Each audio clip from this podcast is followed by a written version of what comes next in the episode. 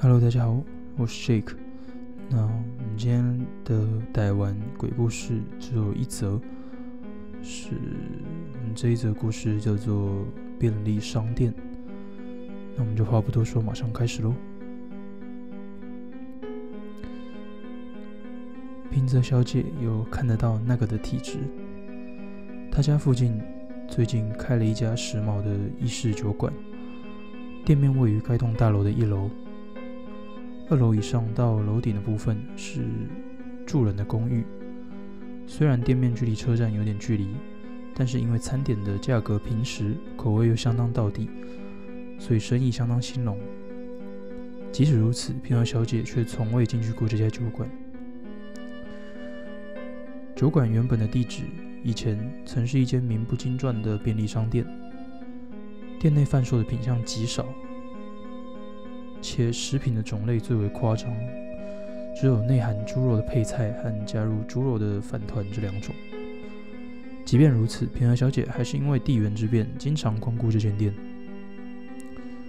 平和小姐说：“日用品在哪里买都没差，但是食物会让我想到老板亲手制作的画面，所以我从未买过。”便利商店的老板是一个阴沉的五十岁上下男性。不知道是不是因为他个性怕生，平和小姐从未看过他与客人聊天。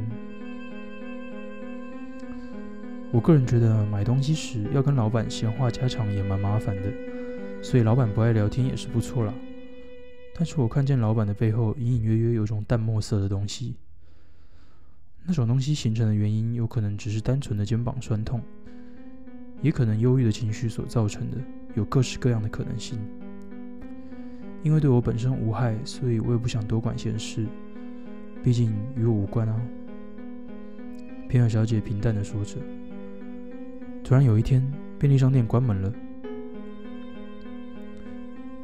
平和小姐说，出门上班的时候发现铁主门是拉下的，从那天之后，店面就一直没开过。店门口连张歇业通知的纸都没贴。有天再次注意到的时候，发现便利商店已经变成空店面了。虽然歇业的原因有很多种，但是平和小姐觉得老板本人应该发生了一些事情。我不觉得老板是因为老家有事，所以必须歇业这种原因而消失。我认为有种人的人生啊，是会被吸引到不幸的路线上的。店面空了两个月左右，原址就变成前述的意式酒馆。爱酒的平和小姐好奇地从窗外打量酒馆内的情况时，头上有液体滴了下来。平和小姐心想：下雨了吗？便抬头一看，发现便利商店老板站在二楼阳台，但是没有头部以下的部位。在电灯的旁边，只剩老只剩一张脸的老板把脸垂了下来。用着与生前相同毫无生气的眼神盯着下方，然后老板对着来客，在他生前经营的便利商店里绝对看不到的浮现笑容的客人，把口水滴到客人身上。那是一种非常令人讨厌的味道，该说是硫磺味，或是一种淡臭掉的味道。除了平和小姐以外的客人，似乎都没有注意到口水。无声无息的从头顶降下。好，那我们今天的故事就到这边结束了。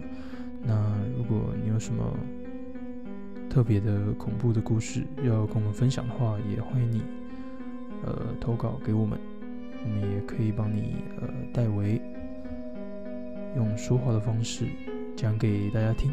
那我们就下次见喽，拜拜。